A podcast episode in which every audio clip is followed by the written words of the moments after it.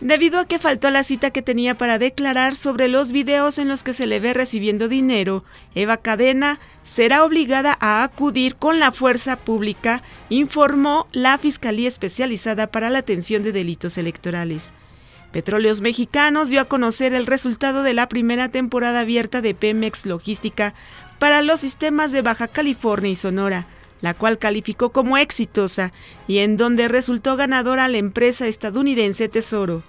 Liberan al cantante Luis Miguel tras pagar un millón de dólares de fianza. Corea del Norte afirmó que Estados Unidos empuja la península coreana al borde de una guerra nuclear luego de que dos bombarderos estadounidenses participaron en ejercicios de guerra conjuntos con Corea del Sur y Japón. Les saluda Amelia Villalobos Zambriz.